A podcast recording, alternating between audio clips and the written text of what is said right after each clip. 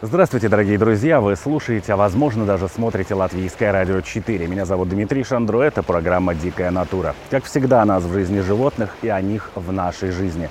Конечно же, пандемия внесла огромные корректировки в жизни людей и в возможность путешествовать.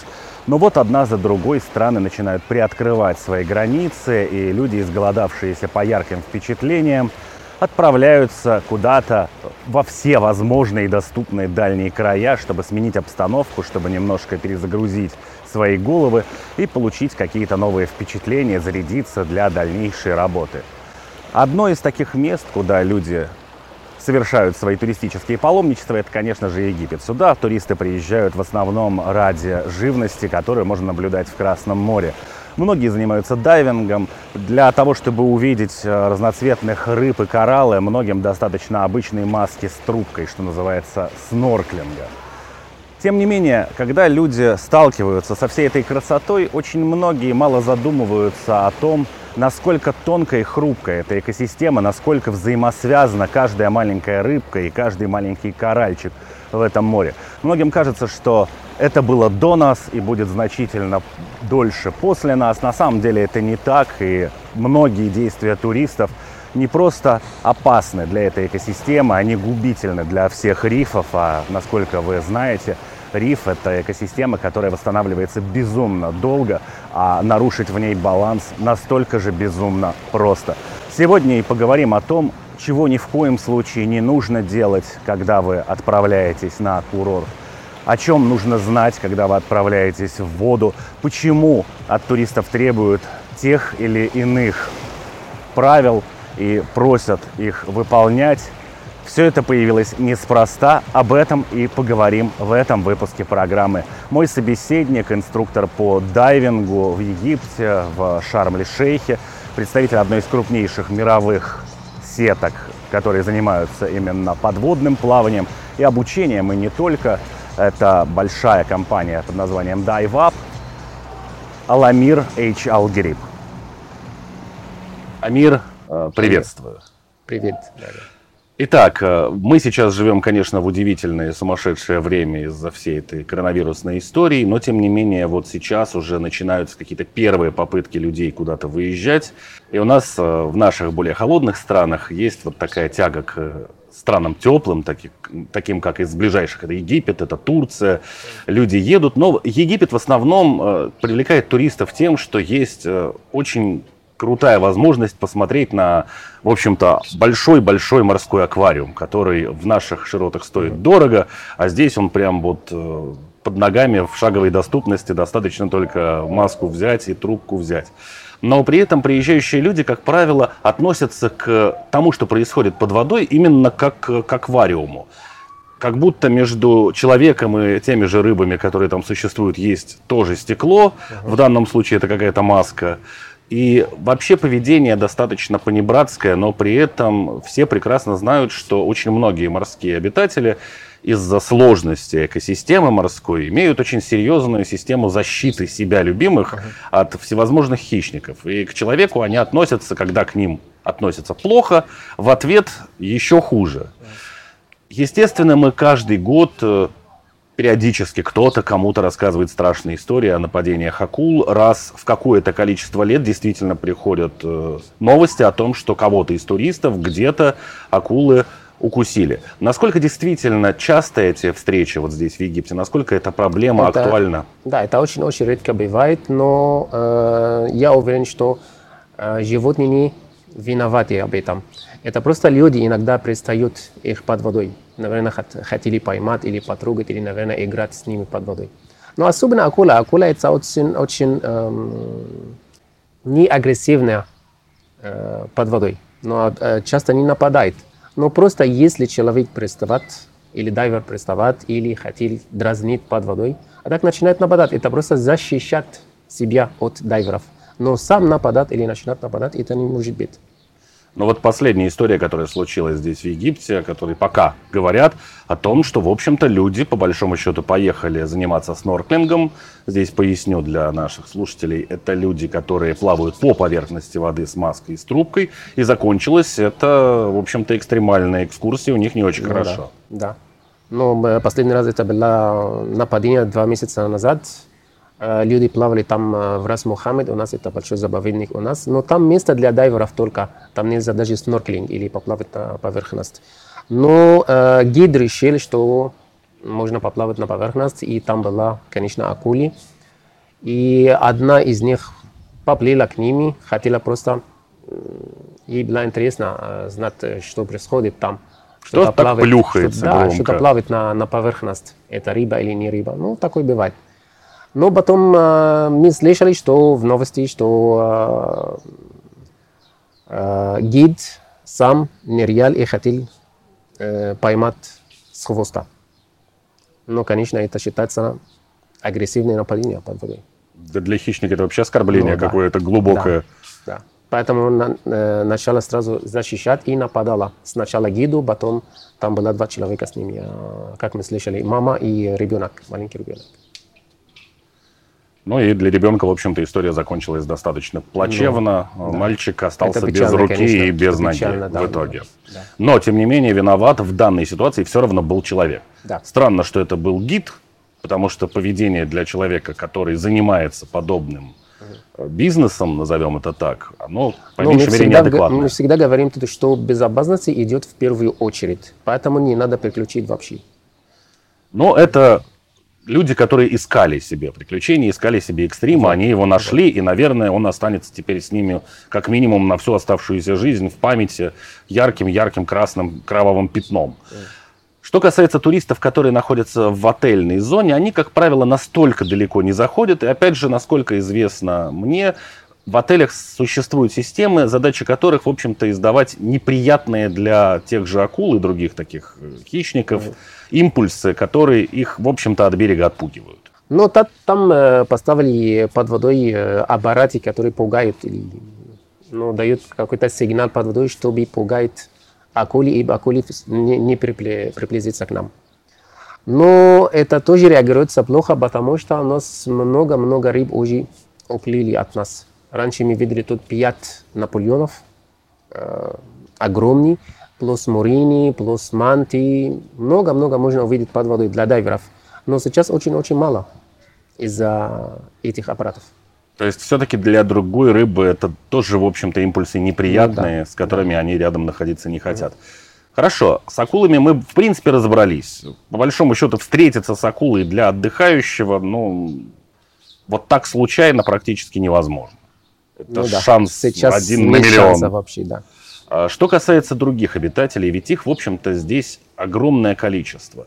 И кто-то боится этих рыб, там говорят, ой, они там на меня смотрят, они ко Ага. мне приближаются. Но у Кто-то нас- наоборот. У нас всегда очень красивая, красивая рыба, называется крылатка зебра. Она самая красивая у нас, но самая опасная, потому что ядовитая. Когда потрогает, сразу уколет яду э, в крови.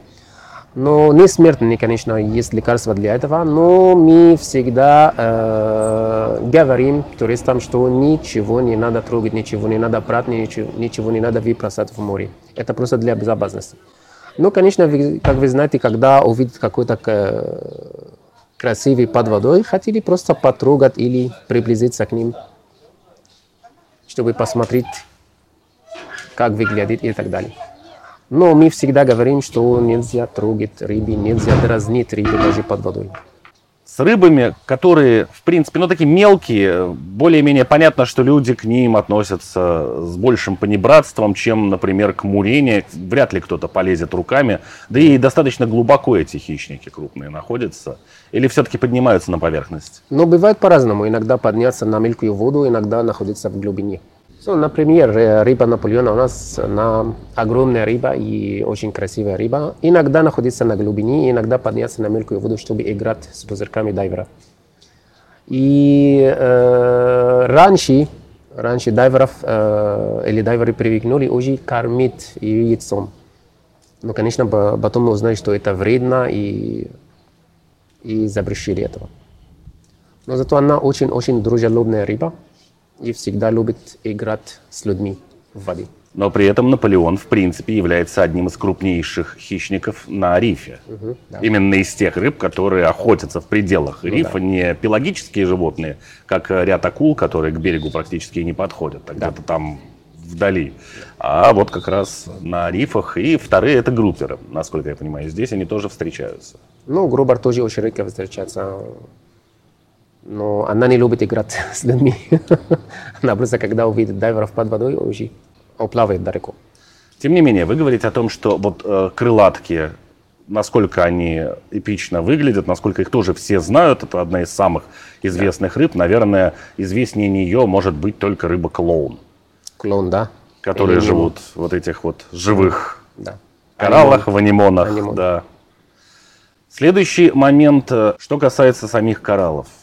Очень многие туристы я знаю, что это запрещено законом, и в ряде программ мы неоднократно говорили о том, что если вы хотите себе, в общем-то, нажить проблем, может быть, не гарантированных, но если у вас обнаружат на таможне при вывозе что-то, что является даром моря, это может быть коралл, даже найденный где-то на берегу, все равно возникнут огромные проблемы.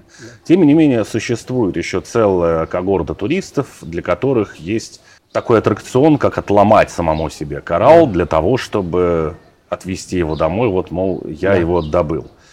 И здесь, наверное, первое, о чем стоило бы предупредить всех, это о том, насколько вообще сложна жизнь коралла, насколько долго происходит все это.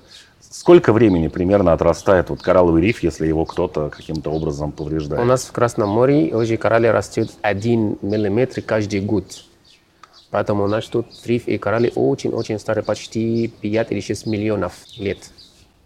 Поэтому у нас экология тут очень-очень четкий. И когда поломат кораллы уже мертвый или умирает.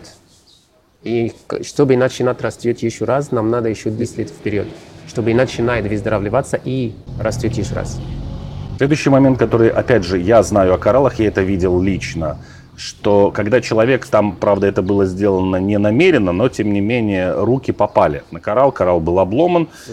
и, в принципе, вот эти руки, которые, кожа пальцев и сами пальцы получили довольно серьезные травмы. Это были такие очень неприятные порезы, которые еще и очень долго заживали потом. Угу. Это с чем связано? Это у нас э, вид кораллов называется огонь коралли. Это выпускает э, какой-то кисло и обжигает, когда трогает их. Это типа защищать себя от э, это ну, называется скорее. короли, да. Есть много из них, то, тоже не, не только один вид, но есть много. Очень часто проблема у туристов вызывает э, ситуация, когда кто-то идет купаться и каким-то образом либо цепляет какую-то поверхность, либо наступает на морского ежа. Для вас эта проблема, наверное, не очень актуальна, поскольку здесь э, риф находится далеко и здесь сразу глубоко. Но, тем не менее, в других местах э, того же Египта, на побережье, где есть плавный вход в море, а не с понтона. Такие ситуации случались неоднократно, и я сам тоже видел огромное количество ежей, особенно ближе к вечеру, ну, когда они приходят на мелководье. Да. У нас даже тут э, городской пляж, там нет понтона, нет ничего, там нет входа вообще, песок, вообще нет песка. И когда наступит, конечно, там можно наступить на рыбу камень, например, или на ежики. Ну, конечно, так опасно. Как часто вообще, в принципе, встречаются и в какое время суток больше всего вот как раз э, рыба камень и другие, они называются скорпеновые, у которых ядовитые шипы mm. находятся внутри под плавниками также. И это донная рыба. Для наших широт, наверное, это больше похоже чем-то на камбалу. Для вас это вроде ската, которая зарывается угу. в песок, ее практически не видно, и она там поджидает да. свою добычу. Да. Но при этом защищается достаточно сурово вот в плане этих ядовитых шипов, чтобы ее сверху какой-нибудь хищник не схватил. Но проблема, что рыба камень всегда меняет цвет, чтобы камуфлаж. Не видно. А еще э, скат тоже спрятаться под песком э, всегда. Только хвост видно. Но это надо очень хорошее зрение, чтобы его увидеть. Его Тоже ежики. Есть какой-то белый, не всегда черный. Черный всегда видно, но белый иногда не видно, поэтому когда наступит это случайно, потому что не видно.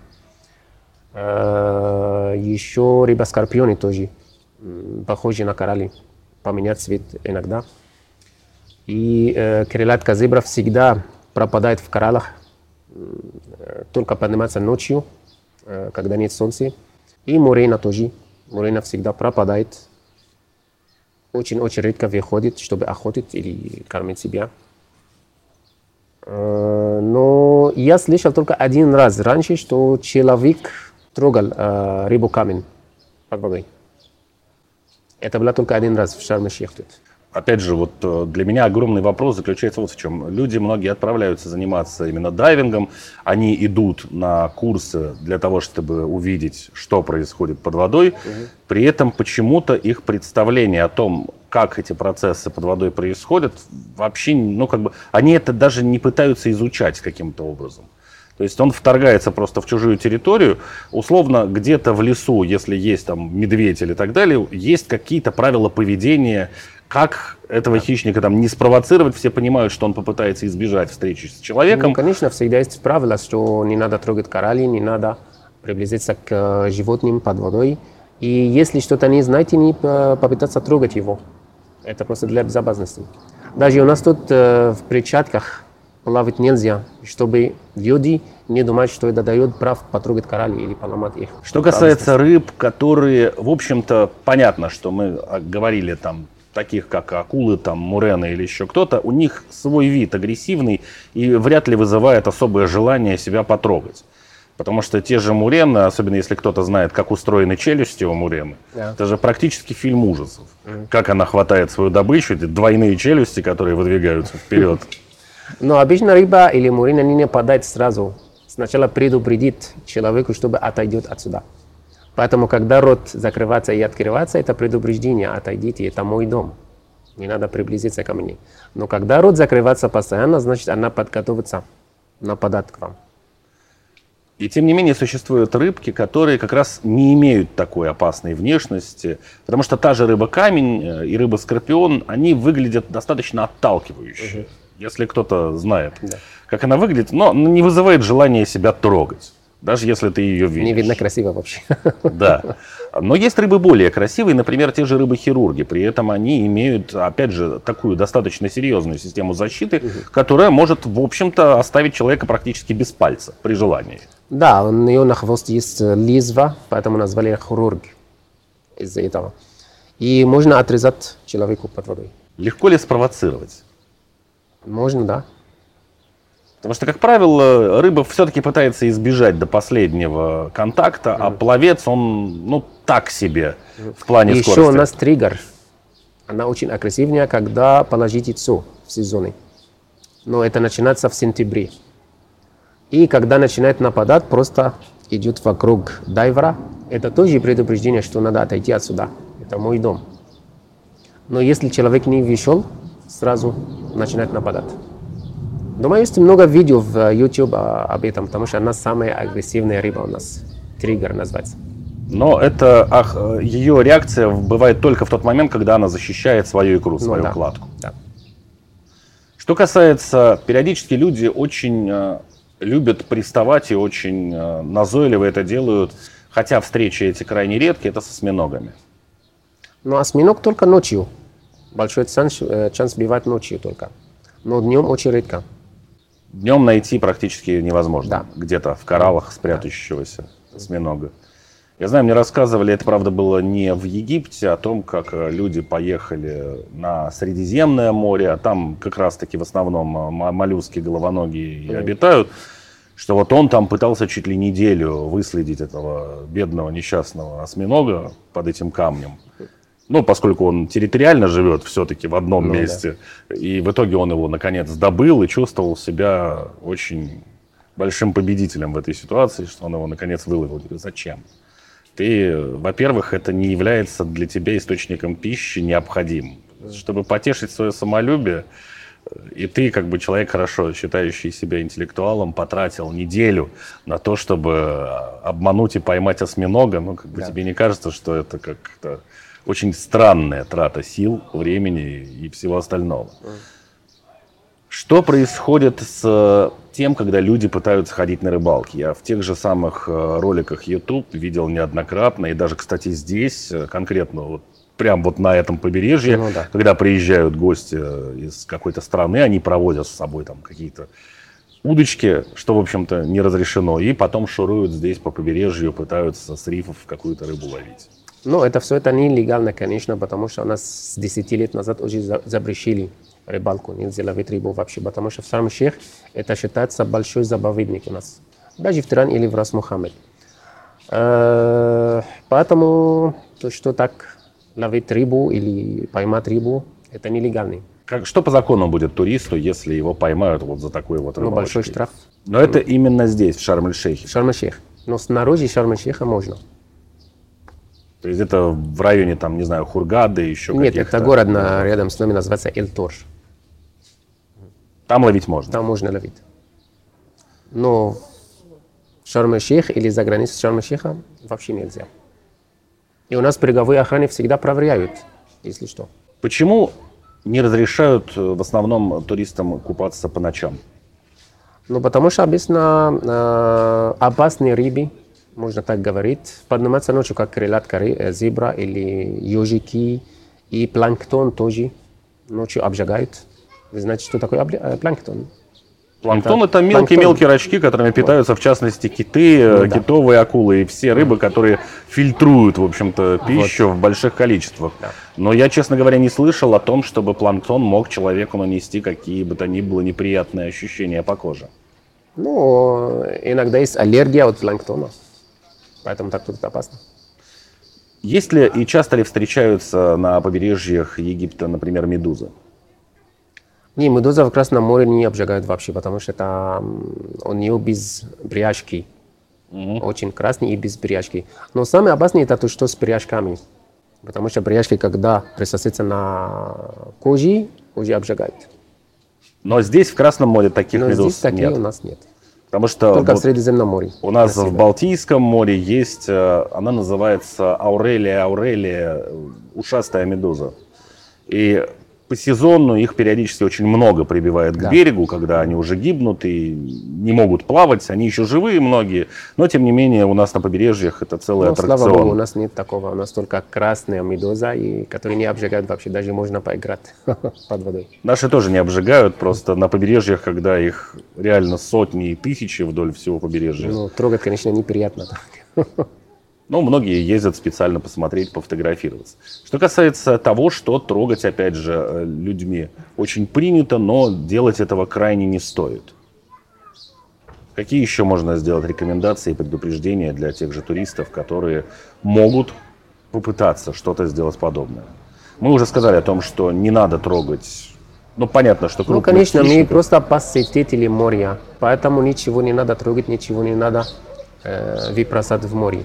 Потому что в море это просто экология. Система работает все вместе. Рыба, риф, коралли, все живет вместе в гармонии. Поэтому мы просто посетители, когда ныряем под водой, просто посмотреть, какую красоту под водой. И все. Ничего не надо трогать, ничего не надо собирать, ничего не надо выбросать в море.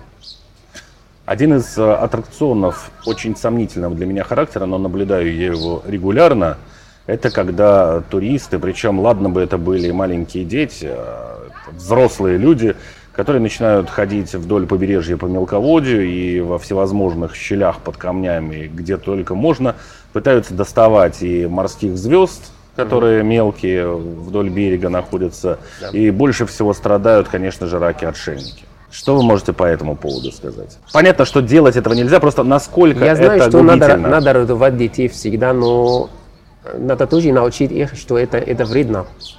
А, нельзя нич- э, трогать э, что-нибудь под водой. Это неприятно вообще. Насколько долго вообще может прожить вот такая морская звезда, если ее кто-то вытащил на берег для того, чтобы фотографировать, Я показать думаю, на один детишкам? или два часа максимум. Потом умрет. А если мы говорим о том, что те же самые туристы, да, сейчас из-за всевозможных ограничений, связанных с э, пандемией COVID-19, понятно, что их стало значительно меньше, но тем не менее, если каждый турист достанет по одному раку Ну, это, отшельнику из конечно, воды, как, как сокровище у нас. Если кто-то забирает часть каждый раз, тогда что-то осталось. Ничего не осталось. Один из самых ярких по своим впечатлениям аттракционов, которые в ряде стран существуют для туристов совершенно специально и, наверное, легально, это как раз-таки кормление всевозможной морской живности. Я знаю, что, будучи на Мальдивах, у нас э, было при отеле такой Его, у него прозвище было Манта Пойнт. На самом деле скатов Манта там не было, но там были очень крупные хвостоколы, примерно метр в диаметре, какие-то еще да. больше. Очень крупные скаты. И из рыбного ресторана каждый вечер к 7 вечера, когда уже было темно, выносили обрезки тунца, еще какой-то рыбы, из которой mm-hmm. что-то готовили. И ровно в 7 вечера практически весь этот берег был усеян вот этими скатами огромными, которые питались из рук, вели себя неагрессивно и так далее. Я ради интереса однажды даже проверил, мы пришли без 27, и это было абсолютно пустое побережье, по которому ходила одна одинокая грустная цапля. И вот через 20 минут они все знают, что это происходит. Да. Здесь, насколько я знаю, наоборот, все стараются говорить о том, что не трогайте и не кормите. И не кормить рыбу. Да. Почему? Потому что когда кормить рыбу, его поведение изменяется потом. И ожидать еду от человека, который плавает. И если не давал еду, начинает нападать его. Ну, типа как собачка, когда кормит собачку. И потом каждый день привыкнуть, что тут будет еда. И когда человек не давать еду, сразу нападать. Поэтому его поведение изменяется агрессивно. Поэтому тут мы говорим всегда, что лучше не кормить рыбу. Есть такое поверье, что самое худшее, что может, в принципе, бросать туриста в воду, это хлеб. Хлеб, да, конечно. Почему? Именно хлеб. Ну, это просто еда выбросает. То есть Если это... кто-то выбросает тунец, э, случилось раньше, что в 19 году, что акула нападала э, девушку, которая выбросала тунец в воду. Но я имею в виду, что понятно, что если выбрасывать в воду, особенно с понтона, где есть достаточная глубина, там порядка 8-9 метров, сразу же под этим понтоном, для акулы, в общем-то, идеальные условия для mm. того, чтобы туда просто приходить.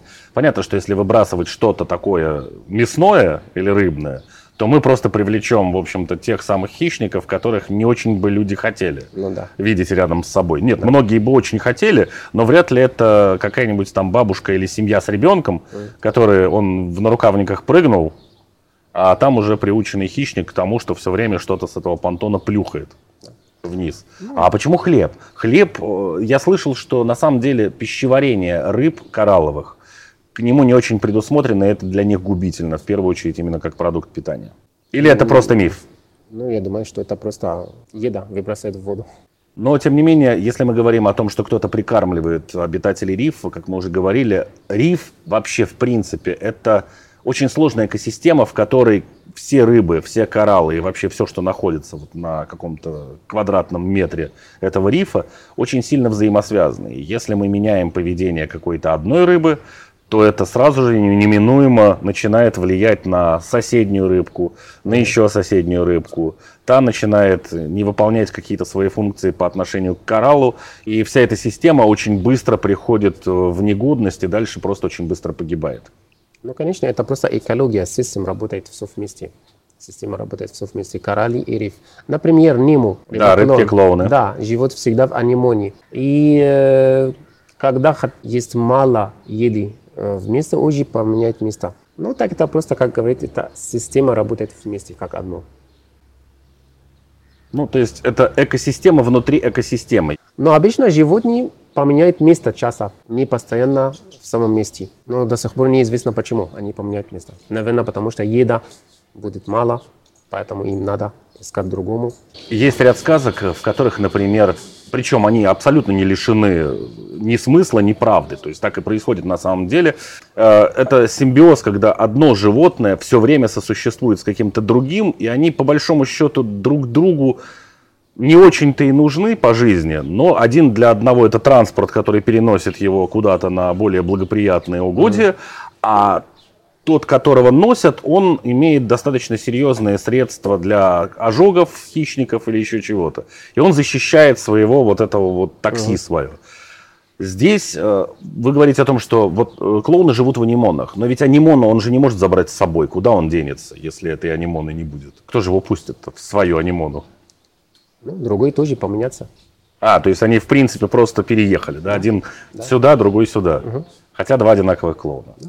Если мы начнем потихоньку закругляться и заканчивать с темой вообще, в принципе, уважительного отношения к морю и тому, что представляет для туриста наибольшую опасность, а что является наиболее раскрученным мифом и страшилкой, то буквально 5-7 главных принципов поведения в воде для того, кто приехал отдыхать к морю. Вот я приехал, вот я у меня под мышкой ласты, угу во второй руке полотенце, я занял какой-то лежак, и вот передо мной вода. Мне осталось сделать один шаг, и я там.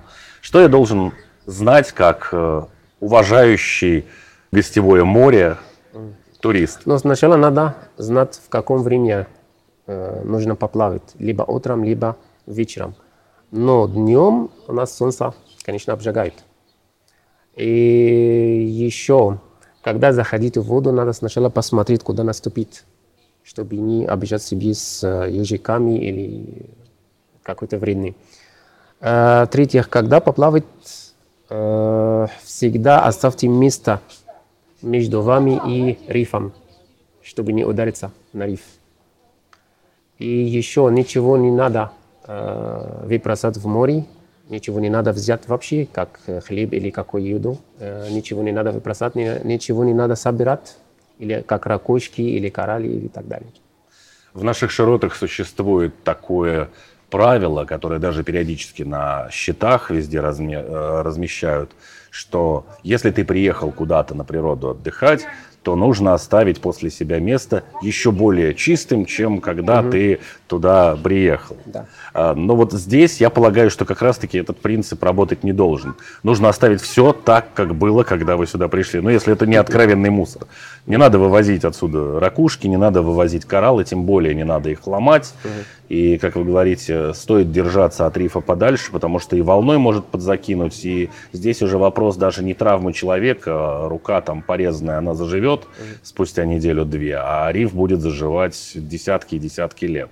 Вот эти сломанные кораллы. Что ж, огромное спасибо, Амир, за то, что спасибо, уделили нам время. Я надеюсь, что сейчас, когда люди начинают пытаться путешествовать в разные теплые страны и пытаться ухватить хоть какого-то лета с сорванными прошлогодними всеми поездками, когда все остановилось в плане путешествий, смогут следующий раз, приближаясь к воде или наблюдая за каким-то интересным обитателем этой воды, вспоминать, что уважение – это не только по отношению к какому-то человеку, особенно если он больше и сильнее тебя, а в принципе к любому живому существу, потому что мир значительно более хрупкий, чем нам может показаться. И ай, какая-то там рыбка, это какая-то рыбка может разрушить огромную экосистему. Ну да. Я хочу в конце говорить, что э, все инструкции безопасности мы уже поставили для э, безопасности гостей. Мы не против вас, но просто мы хотим, чтобы вы наслаждаетесь э, море и солнце, но без вредности вообще. Поэтому, когда э, гид или э, инструктор говорит, что не надо кормить рыбу или не надо трогать коралли, это просто для вас, для вашей безопасности мы не против вас. Они много подумают, что мы это, потому что мы э, за, вы. за коралли, не за коралли, просто мы не хотим вредить коралли. Но это просто для вас. Мы хотим вас будет всегда здоровы и наслаждаться. И все. Поэтому надо всегда слушать инструкции, пожалуйста. Спасибо еще раз огромное за Спасибо рассказ. Вам. Всего доброго. Всего вам. И напоследок лишь хочу сказать, что если вам посчастливилось встретить, например, такое морское животное, как черепаха, то не надо к ней приставать, не надо пытаться на ней кататься. Вы не в мультфильме про львенка и черепаху, и черепаха не разделяет вашего восторга от этой встречи. Для нее это всегда очень большой стресс, и для нее это не очень полезно, если не сказать больше. Просто думайте об этом каждый раз и наслаждайтесь теми видами, которые вам может подарить природа того или иного курорта. Это была программа «Дикая натура». Напоминаю, что мы выходим по понедельникам после 10-часового выпуска новостей на волнах Латвийского радио 4. Также повторы программы вы можете услышать во вторник ночью или в субботу после полудня. Все архивы программы доступны на сайте Латвийского радио 4. Кроме того, программу вы можете услышать также на всех крупнейших подкаст-платформах. Ну и видео-версии всех программ можно найти на одноименном канале на YouTube «Дикая натура». На этом у меня все. Прощаюсь с вами. До новой встречи.